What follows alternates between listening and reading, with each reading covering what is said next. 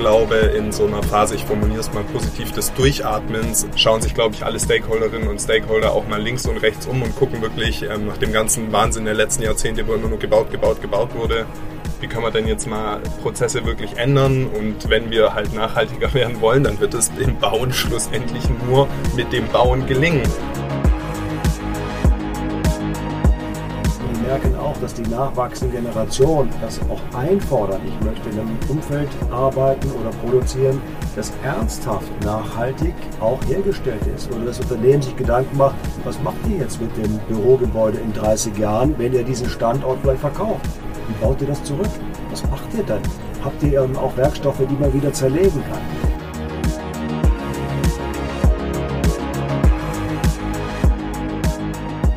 Liebe Zuhörerinnen und Zuhörer, herzlich willkommen bei einer weiteren Folge bei Designing the Future auf Stimmenfang aus dem Motorwerk Berlin. Jetzt habe ich zwei weitere Gäste hier in der Strelle Teambox. Einmal Erasmus Eller von Eller und Eller Architekten und Levin Fricke von Trickbrick. Stellt euch doch einmal kurz nacheinander vor. Ja, hallo, mein Name ist Erasmus Eller, Architekten Eller und Eller. Wir sind ein Büro in der zweiten Generation. Wir feiern nächstes Jahr 60 Jahre. Davon verantworte ich die Hälfte, nämlich die letzten 30 Jahre dann. Und äh, wir sind Architektinnen äh, mit der Spezialität, dass wir uns um die menschliche Zusammenkunft, sagen wir mal, äh, kümmern. Das heißt menschliche Interaktion in jeglicher Beziehung, sei es das Wohnen, das Arbeiten, die Weiterbildung. Da stellen wir quasi den Mittelpunkt. Und um dieses Narrativ äh, bauen wir dann alle Gebäude auf, sei es eben eine kleine Kita bis hin zu großen Büro-Campusanlagen.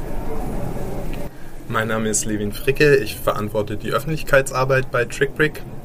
Und mit TrickBrick haben wir ein kreislauffähiges Holzbausystem entwickelt, mit dem wir es erstmalig möglich machen, sogenanntes Schad- und Schwachholz, aber auch rückgebautes Altholz kreislauffähig in die gebaute Umwelt zu bekommen.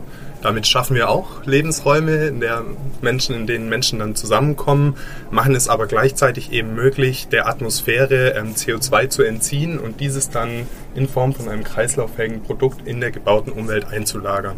Jetzt starten wir vielleicht kurz mit ein paar schnellen Fragen. Also bitte um kurze Antwort. Würdet ihr sagen, dass die Baubranche in Bezug auf Nachhaltigkeit schnell genug Fortschritte macht? Nein. Nein. Berücksichtigt ihr die Prinzipien der Kreislaufwirtschaft in der Planung und Durchführung eurer Projekte? Bei euch Trickbrick ist ja. Ich würde sagen, das ist integraler Bestandteil unseres ganzen Seins. Also wir haben unsere Produkte, unser Holzbausystem und die einzelnen Bricks, so nennen wir diese Holzbausteine, von Anfang an so designt, dass sie eben sortenrein und zerstörungsfrei ähm, rückbaubar sind und bemühen uns auch sehr in der Beratung potenzieller Kundinnen und Kunden darum, dass sie ähm, im Kontext der, des gesamten Wandaufbaus eben auch kreislauffähig zum Einsatz kommen. Also konkretes Beispiel, dass man zum Beispiel eine verschraubte Putzträgerplatte hat, die man auch eben wieder entnehmen kann. Äh, wir fügen ja einzelne Baustoffe, äh, Gewerke zusammen. Das heißt, wir haben einen anderen Verantwortungsblickwinkel. Das heißt, wir müssen hunderte von einzelnen Baustoffen zusammenfügen.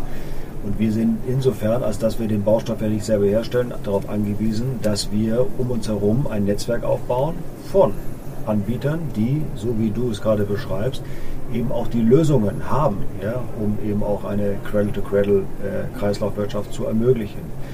Das ist quasi die Zulieferseite. Das andere ist aber auch die systemische Seite, weil wir haben Auftraggeberstrukturen, die natürlich auch aus Routine handeln, die gewohnt sind, Risiken zu vermeiden, also eher darauf zurückgreifen, was sie kennen, wo es möglicherweise wenig Risiken sind. Und einen Prozess, ein System zu verändern, heißt Neuland. Und Neuland heißt eben, Risiken nicht einschätzen zu können. Insofern ist es auch oft eine Haltungsfrage. Ja? Und das ist unsere Aufgabe, eben alle Beteiligten so zusammenzubringen, dass man sich diesem Transformationsprozess stellen kann und dann aber auch es zulässt, die Sorgen und die Risiken, weil wenn wir es nur schön reden, was viele ja auch machen, das wird schon gelingen, dann kriegen wir diejenigen, die am Ende zu entscheiden haben, äh, kriegen wir nicht überzeugt. Also heißt, alles auf den Tisch, je, je, je schlimmer es ist, desto besser, weil dann können wir auch in die Haltungsfrage jedes Akteurs hineinschauen und sagen, schau doch mal, wenn du jetzt Sorge hast, dann glaub uns, dass wir uns aber das Problem lösen können, weil wir folgende Antwort darauf haben. Also es hat sehr viel mit Psychologie zu tun. Mhm. Da müssen eben alle zusammenbringen und deswegen legen wir eher von aus Netzwerken heraus. Wenn uns das gelingt, dann kriegen wir es verändert, aber es ist ein Prozess, in dem wir mittendrin stecken. Man kann nicht einfach umklicken und sagen, so jetzt machen wir alles ganz anders. Das geht leider nicht. Da hätte ich direkt eine Folgefrage. Also ich finde es natürlich super, wenn ich hier quasi mit dem Chef von so einem tollen Architekturbüro zusammensitzen kann. Wir als Produkt herstellendes Unternehmen. Wir haben ja oft die Herausforderung, dass wir euch Architektinnen und Architekten überzeugen müssen, dass unser Produkt wirklich nachhaltig ist, dass wir wirklich kreislauffähig bauen. Dementsprechend, ähm, was kann ich denn für dich tun, damit du diese Haltungsfrage wirklich veritabel beantworten kannst? Also brauchst du von mir eine EPD oder wie können wir das zusammen hinkriegen, dass du das wirklich fühlst, was, was wir quasi in unserem Produkt auch fühlen und das dann auch an, an deine Kundinnen und Kunden wieder weitergibst? Unsere Branche ist jetzt über viele Dekaden, Jahrhunderte auch davon geprägt werden, dass ähm, Räume, Gebäude vor allem auch einen ästhetischen Beitrag liefern in der Stadt als Stadtkante, als Raum und so weiter. Und äh, das führt, führt dazu, dass man das sehr oft auch visuell alles einschätzt. Das Produkt, dein Holzprodukt, mhm. der Stein, der Beton und so weiter. Ich glaube, man muss sich bewusst werden, wenn wir etwas verändern wollen, worin entsteht jetzt dieser, das Momentum des Veränderns und welche Unsicherheit entsteht. Also wenn ihr uns helft, diesen Mehrwert auf der einen Seite genau zu erklären, warum ist es jetzt für den Auftraggeber oder Auftraggeberin sinnvoll, oder eine soziale Verantwortung gegenüber der Gesellschaft, also verschiedene Stakeholdergruppen auf der einen Seite, aber auf der anderen Seite ganz klar zu sagen, wo betreten wir das Neuland und was kann schiefgehen. Also wir arbeiten viel für Großkonzerne. Wir haben immer Workshops zu Risikoanalysen. Da wird tagelang nichts anderes gemacht, als alle Risiken sich auszudenken, die theoretisch eintreten könnten. Das muss man ein paar Mal gemacht haben, um auch daran Freude zu empfinden, weil das Endprodukt ist nämlich, dass man sagt, ich habe nur mal 100 Risiken und jetzt lösen wir auch diese Risiken, damit sie nicht eintreten. Das schafft Sicherheit. Das ist nämlich dann die Psychologie, die wir beeinflussen können, indem wir sagen, komm, wir haben jetzt alles durchdiskutiert, wirklich alles. Wenn wir zu jeder dieser Probleme eine Lösung haben, dann kann dieses Risiko eigentlich nicht mehr eintreten. Und sollte es dennoch eintreten, haben wir eine Alternativlösung, wie wir das heilen können im laufenden Prozess. Das ist wichtig. Also so versuchen wir auch alle mit einzubinden indem wir offen, transparent die Prozesse durchdiskutieren, nichts verheimlichen und über da, wo einer schon mal sagen, ja, ja, darüber sprechen wir nicht, doch sagt doch, genau das nehmen wir jetzt mit. Dann steht Vertrauen. Und nur mit Vertrauen kriegen wir diesen Transformationsprozess jetzt über die nächsten zehn Jahre auch wirklich hin. Nehmt ihr das wahr, dass eure Kunden oder die Stakeholder im Allgemeinen äh, ein größeres Interesse daran haben, auch an dem Thema Nachhaltigkeit? Ja und nein. Ich muss sagen, das ist vielfältig.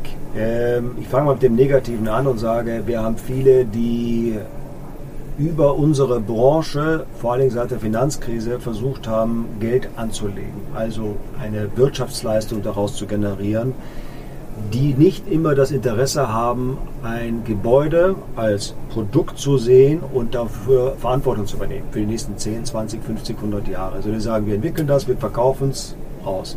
Wenn der Markt der Endinvestoren sagt, aber ich baue jetzt ein ESG-Zertifikat, ein DGB-Zertifikat, dann sagen sie, okay, das brauche ich, ja, weil sonst passt das meine Excel-Tabelle nicht, also ein Parameter, da kommt der TÜV-Stempel drauf, dann wird es besser verkauft.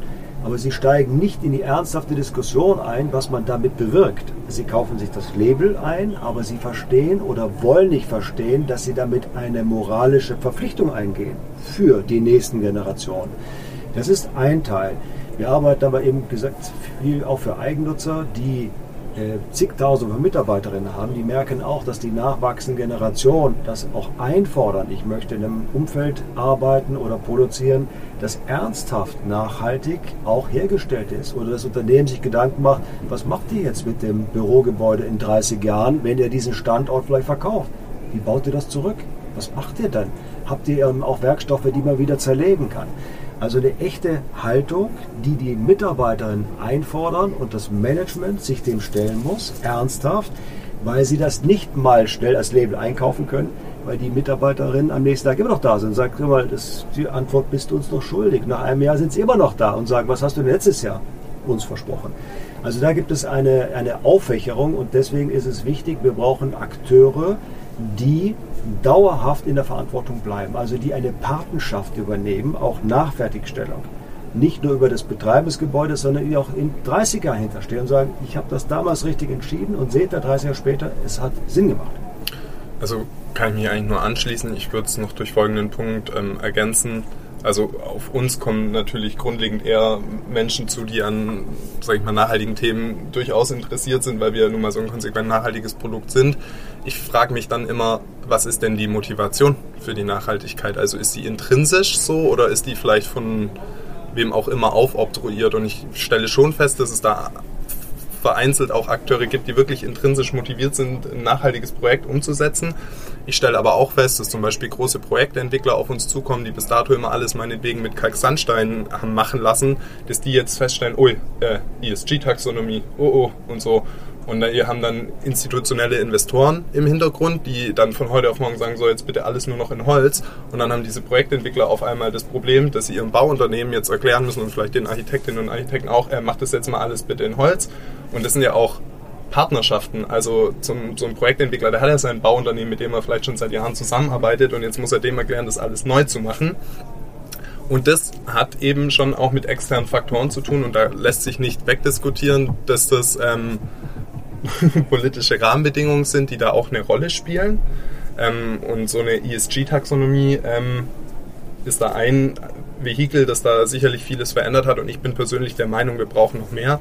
Zum Beispiel in Baden-Württemberg ähm, ist jetzt ein CO2-Schattenpreis ähm, quasi in der Beschaffung des Landes, wenn es um Immobilien geht, ähm, am Start. Und das finde ich an sich eine coole Sache. Ich denke, das ist auch ein guter Punkt, jetzt vielleicht nochmal ganz kurz über TrickBrick zu sprechen. Ähm, wir haben oben unsere Ausstellung Future House of Innovation, wo wir quasi mit unseren Partnerunternehmen ein gemeinsames imaginäres Haus bauen und ihr seid dort auch vertreten mit einer Wand aus euren Modulen und äh, das erfreut sich großer Beliebtheit. Ich habe schon viele gesehen, die äh, schon Fotos gemacht haben und groß interessiert sind.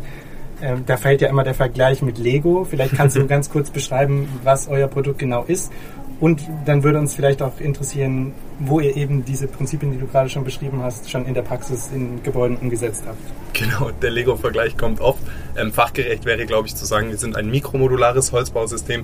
Das bedeutet, wir nehmen sehr, sehr kleinteilige Holzelemente, fügen die mit äh, Robotern zu größeren Holzbausteinen zusammen. Die haben oben Noppen, unten Sacklöcher und diese Holzbausteine werden dann im Läuferverband ähm, zusammengesteckt auf der Baustelle und so entstehen eben tragende Außenwände. Ähm, und du hast es ja selber richtig schon gesagt, die Bricks ähm, sind heute hier mit dabei und morgen. Und ich glaube, im Gesamtbild könnte die Geschichte eigentlich nicht runder sein. Es ist ja so, dass ein integraler Bestandteil von Designing the Future ähm, dieser Slogan ist, von der Vision in die Realität. Und genau das haben wir eigentlich in dieser kurzen Zeit quasi geschafft. Wir waren letztes Jahr auch schon quasi bei Designing the Future vertreten, haben da ähm, Leute von Berlinovo kennengelernt und ich stand letzte Woche hier in Berlin ähm, auf einer Baustelle gemeinsam mit Berlinovo und da wurden unsere äh, Bricks verbaut, im Übrigen Bricks, die ähm, teilweise sogar aus rückgebautem Altholz eben sind und ähm, das zeigt einfach, dass man innerhalb von einem Jahr mit der Hilfe von Designing the Future eine Vision wirklich zur Realität werden lassen kann und das war einfach phänomenal. Das freut uns natürlich sehr, dass es so gut geklappt cool, hat. Cool, unser Bauherr Berdinovo höre ich gerne. Ah, ja, cool, ja. perfekt. Darf ich direkt mal dann äh, das aufnehmen und dafür werben, dass ihr ja schon den Beweis gerade antretet und nicht nur darüber redet, ihr baut auch. Ja, ja, ja cool. ist die Baustelle in Hellersdorf. Ich ah, weiß nicht, ob ihr da mit dabei seid. Nee. Also wir haben jetzt schon ein bisschen gehört, Thema Nachhaltigkeit jetzt gesprochen, auch bei Ella und Ella. Aber du hattest eingangs auch erwähnt, dass euch eben auch äh, der Bezug auf die Menschen, äh, das Persönliche auch wichtig ist. Vielleicht kannst du uns ein Projekt von euch beschreiben, wo ihr diese Prinzipien oder die, äh, die Philosophie eures Unternehmens verkörpert, wo ihr stolz sagt, das ist, das ist das, wofür Ella und Ella steht. Also, wir beschäftigen uns wirklich schon lange mit der Frage, kann Architektur noch mehr bewirken, als nur die Ästhetik zu vermitteln, die aber auch wichtig ist. Wir alle freuen uns, wenn wir durch die Stadt laufen und sei es Gründerzeithäuser oder moderne Viertel, es prägt unsere Wahrnehmung. Also dieser Raum ist für uns wichtig. Wenn wir bei uns anschauen, dass wir von unserer bewusst wahrgenommenen Zeit, also alles außerhalb des Schlafens, ein großer Teil auch in der konzentrierten Zeit tagsüber ist, also von morgens bis abends, muss man sagen, dann ist das ja eigentlich ein Privileg. Also diejenigen, die darüber bestimmen, was ich um diese Uhrzeit mache, müssen sich auch bewusst sein, dass sie das ernsthaft und wirklich kuratierend vornehmen. Und das ist nun mal überwiegend die Arbeitszeit. Und dann stellen wir uns die Frage, warum ist denn Arbeiten so wichtig? Sind wir immer noch in Epochen wie vor 100 Jahren, wo jemand froh sein durfte, dass er ein Stück Arbeit kriegt und Geld verdient? Nein, wir sagen, heute ist Arbeit viel mehr als nur das Einfordern meiner Gehaltszahlung, sondern es ist eine Art von ähm, kreativen Prozess ein Selbstfindungsprozess alleine, aber auch mit vielen anderen gemeinsam. Also dort, wo ich mit meiner Profession, mit meiner Expertise nicht weiterkomme, merke ich, mein Team hilft mir dabei. Und dieser, dieses Momentum von ich bringe mich ein, meine Kollegen nehmen das wahr, senden mir Bestätigung, dass sie den gut finden. Man wächst zusammen, wächst über seine Sorgen hinaus und man schafft es eben mit Mut auch die neueste Idee zu entwickeln. Wieder erwarten gelingt es, führt dazu, dass wir am Ende des, Abends, des Tages abends nach Hause gehen und sagen, hey, die haben gesagt, meine Idee war gar nicht schlecht. Also diese Befähigung, dieses Ermächtigen, Ideen umzusetzen, ist ein ganz tief sitzende Motivation, die, wie du vorhin gesagt hast, äh, intrinsisch sein kann, aus einem inneren Trieb, oder weil andere mir signalisieren, mit dir arbeiten macht Spaß. Und jetzt die Frage, wie können wir das in den Räumen, in der Architektur stützen? Also ist das wie eine große Bühne, auf die wir alle einladen und sagen, kommt raus aus eurer Ecke, in der ihr euch vielleicht seht, seid Teil davon und deswegen ist die Frage, wie kann das sein? Und wir haben ganz kleine Gebäude von einem kleinen Friseursalon hier in Berlin, äh, den wir umgebaut haben, bis zu einem ganz großen Projekt in Indien für Siemens Healthineers. Das ist der neue globale Innovationscampus. Da werden die neuen Patente entwickelt. Ja, das ist wichtig. Das ist nämlich der Vorsprung, den Sie haben gegenüber General Electric oder Philips von vier, fünf Jahren. Das ist enorm. Und das, was womit wir überzeugt haben bei diesem internationalen Wettbewerb gegen Gensler aus New York oder Henning Larsen aus Kopenhagen, GP aus Singapur, Sirius London war, dass wir die einzigen waren, die gesagt haben, wir möchten diese Fläche, am Ende sprechen wir über 150, 170.000 Quadratmeter, nicht als große Maschine sehen, als Hochhäuser, sondern wir suchen von der Typologie eher was Flaches. Haben also die Flächen aufgeteilt, fast wie so eine Art Universitätscampus kleine Gebäude, die wichtig sind, dass auch einzelne Identitäten, kleine Neighborhoods entstehen, so dass auch jeder sich in seinem menschlichen Maßstab zum Gebäude auch wiederfindet und nicht einer von 6000 Mitarbeitern, sondern einer von 500 Mitarbeitern, einer von 50 Mitarbeitern. Und das andere, was wichtig war, war, weil wir sehr viel auch in dem programmatischen Teil davon wegarbeiten, ist, dass äh, was äh, Siemens Healthiness ausmacht, ist auch das Thema der Datengewinnung äh, aus diesen ganzen MRT-CT-Geräten. Und wir haben gesagt, dieser technologische Vorsprung, das müssen wir den Mitarbeitern vor Augen führen, dass sie einen hohen gesellschaftlichen, moralischen Wert haben. Datenschutz, Datensicherheit. Das möchten wir in den Raum stellen. Das dritte ist die Natur. Deswegen ist das eigentlich ein Landschaftspark, in dem wir diese Gebäude hineinbetten, miteinander äh, zusammenfügen, äh, große Boulevarde anbieten, wo man äh, einander begegnet. Und das Arbeiten kommt ganz am Ende erstmal. Also ich beginne morgens, gehe durch einen Landschaftspark, ich rieche die Natur, wir überlegen, welche Bäume, Pflanzen wir auch wirklich dort anbieten, über Gemeinschaftsbereiche komme dann auf meine Etage an, gehe über eine Pantry Kitchen mit Lodgen in den Außenbereich, wo das ganze Gebäude begrünt ist. Wir haben 10 Kilometer Begrünung an den Fassaden, 10 Kilometer, also gigantisch viel. Und am Ende komme ich an in meiner Arbeitsfläche und da ist der große Kern sind Kommunikationsräume. Also gar nicht die Workstation, also wieder Vereinzelung, sondern ich komme an und habe eine Bühne, auf der ich, so wie wir gerade in dieser Strelebox, sehr intensiv, das müsste sich die Zuhörer auch vorstellen, mit einem Meter Abstand eigentlich hochverdichtet zusammensitzen und trotzdem steht da kein Gefühl der Beklemmung. Ja?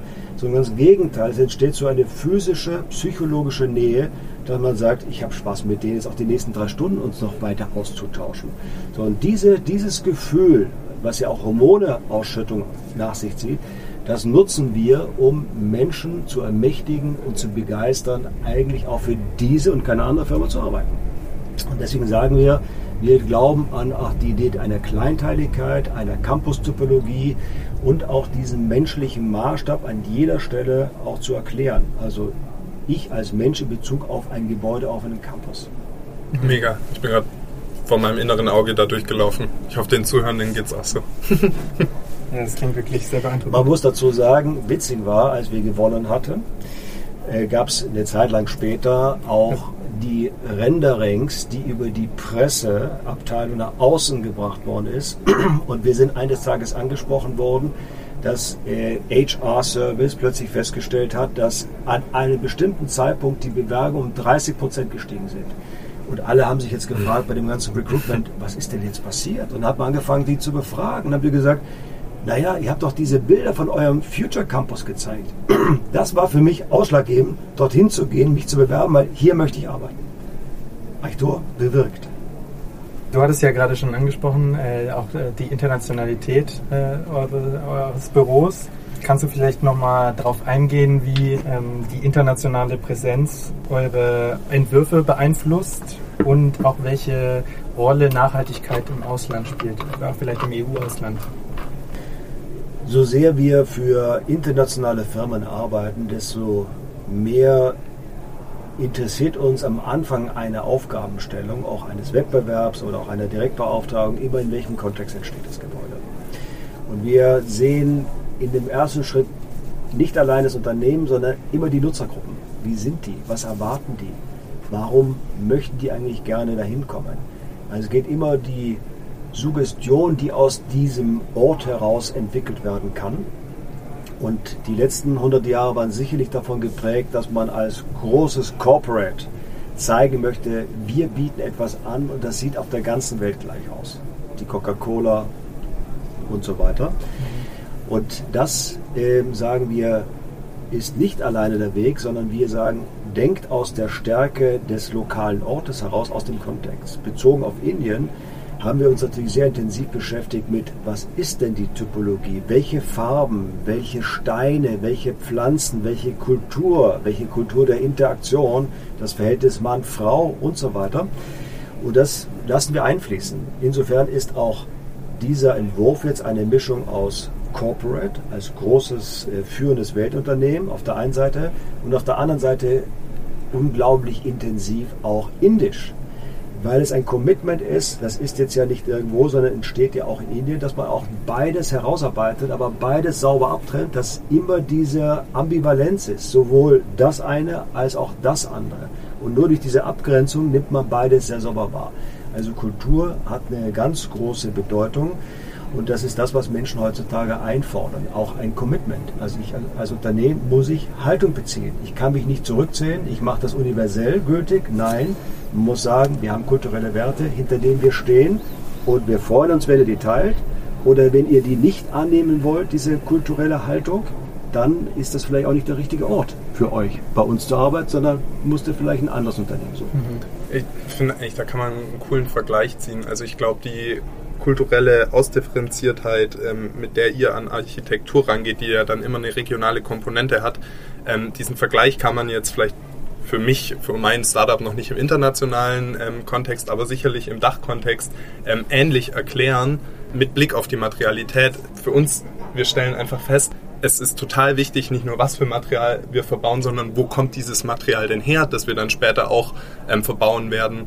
Und dementsprechend haben wir auf einer ganz anderen Ebene auch so einen total regionalen Bezug, dass wir nämlich sagen, wir wollen mit TrickBreak bis 2027 ein Netzwerk an Produktionsanlagen über Deutschland und über die Dachregion spannen und haben diese Anlagen bewusst auch sehr, sehr klein und sehr kostengünstig ähm, designt. Die können zum Beispiel auch nahtlos an den Produktionsprozess von dem Sägewerk ankoppeln, um dann vor Ort zum Beispiel auftreten auftretende Kalamitäten, also große Schäden im Wald auszunutzen oder auch ähm, um äh, Rückbaustellen quasi vor Ort ausnutzen zu können, um dann wieder in dieser Region mit diesem Material aus der Region zu bauen perfekt. Das wäre eigentlich meine nächste Frage gewesen, weil international und euer Fokus ist ja eben auch auf regional. Das mhm. ist ja auch Teil eures Markenkerns. Also um noch deine zweite Frage einzugehen, ja. äh, ob wir denn auch hier das Thema Nachhaltigkeit in den Mittelpunkt legen, ja, das tun wir. Das ist auch eine Konzernvorgabe, also nicht nur unser eigener Wunsch, nicht nur auch eine Forderung des Landes Indien, sondern auch Konzernvorgabe. Wir müssen ab 2030 äh, im Betrieb äh, carbonneutral agieren. Das hört sich einfach an, hat aber eine gigantische Auswirkung. Äh, wir sind froh, dass wir mit Siemens natürlich an dieser Stelle ein Engineering-Unternehmen haben, die alle aus der Ingenieurkunst heraus auch diese Bewertung anders diskutieren. Da geht es um, wir investieren, wann ist der Return, ist es in 10, in 12, in 18 Jahren, Also wir haben einen Sparingspartner, der ganz tief einsteigt und damit auch eine andere Entscheidungskultur hat. Also nicht das Abwehren von Nachhaltigkeitsfragen, sondern sagt, ja, lasse, lasse uns ernsthaft diskutieren. Wie machen wir das jetzt? Und wo müssen wir mehr diskutieren? Okay, kostet vielleicht da an der Stelle 20 Prozent mehr, mhm. aber es rechnet sich eben auf die nächsten 30 Jahre. Mhm. Und die indische Kultur fordert das sowieso, weil aus der Indien ist eine der ältesten Kulturen auf diesem Planeten, 6000 Jahre alt. Äh, ihr alle kennt äh, natürlich auch die ganze äh, Götterwelt, alles was zu dieser Religion auch dazugehört. Und das wird auch überlegt, die Ausrichtung zu Windverläufen, zur Sonne, zur Mutter Erde. Also das mhm. hat eine viel größere äh, Forderung ergeben, auch aus den Nutzergesprächen, als wir sie aus Deutschland kennen. Weil die Mitarbeitergruppen sagen, Erasmus, sag doch mal, wie ist denn das jetzt hier und wie kann denn der eine Gott jetzt an der Stelle auch positive Energie in das Gebäude einbringen? Ja, das ist ein Flash Mega. natürlich auch mit eine Gillian Company, weil die sagt, naja, es ist physikalisch und wissenschaftlich belegt, aber es ist der Glaube daran. Und wenn wir das ernst nehmen, diese mhm. Kultur, dann müssen wir es anerkennen, dass wir darauf eine Antwort haben. Mhm. Und dann fangen wir an zu diskutieren. Man muss sich darauf einlassen. Man weiß ja nicht immer, wo das endet. Mhm. Aber diese Offenheit, ja. diese persönliche Offenheit ist ganz wichtig in solchen Prozessen. Äh, Nochmal eine Frage an Levin. Und zwar, du, ihr wart ja letztes Jahr auch schon bei Designing the Future. Da hatten wir ja die Leitfrage gestellt, wie kann Nachhaltigkeit zum Standard in der Bau- und Immobilienbranche werden? Jetzt mal verkürzt dargestellt. Jetzt ist knapp ein Jahr später. Es gibt viele neue Herausforderungen und Problematiken für die Industrie und für die Branche. Da wäre jetzt meine Frage, wie sehr betrifft euch das jetzt schon und ähm, gerne auch, wie geht es jetzt für euch weiter? mit TrickBrick. Mhm. Und unsere Frage dieses Jahr ist eben auch in die Richtung, wir haben jetzt zwar diese Herausforderungen, aber wie schaffen wir es trotz dessen, die Nachhaltigkeit nicht zu mhm. vernachlässigen? Also für beide Fragestellungen wäre meine Antwort äh, vor allem aus Materialsicht einfach in der Praxis. Also ähm, die Marktlage ist, wie es ist. Wir jetzt als ähm, kleines Unternehmen, das ja mit einer relativ überschaubaren ähm, Anzahl an Aufträgen schon ganz gut klarkommt, uns trifft die allgemeine Gemengelage gerade nicht so hart.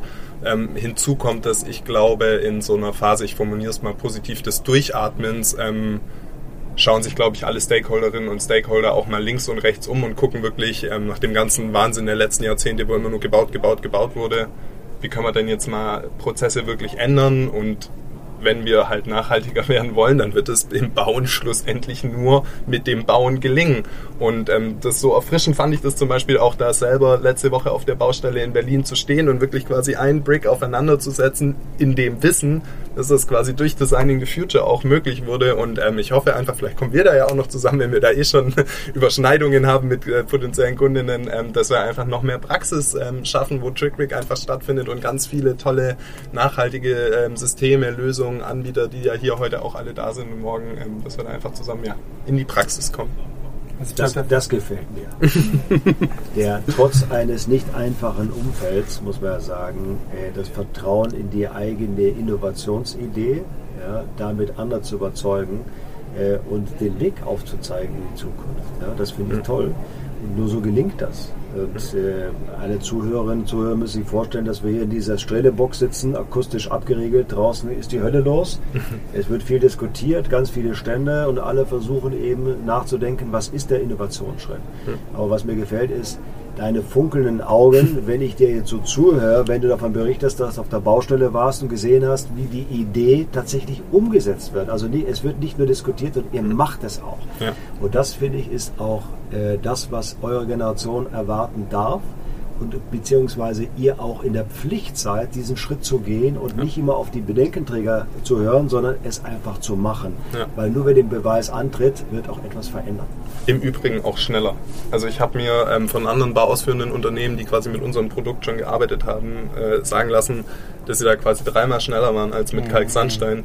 Und das ist ja auch das Tolle, wenn, sage ich mal, ja, die Entscheiderinnen und Entscheider dann mal Zeit haben, sich auf diese neuen Produkte einzulassen, dass sie dann auf einmal feststellen, weil das war ja auch eine Anfangsfrage von dir, ähm, dass es schneller gehen kann, wenn man nachhaltig baut.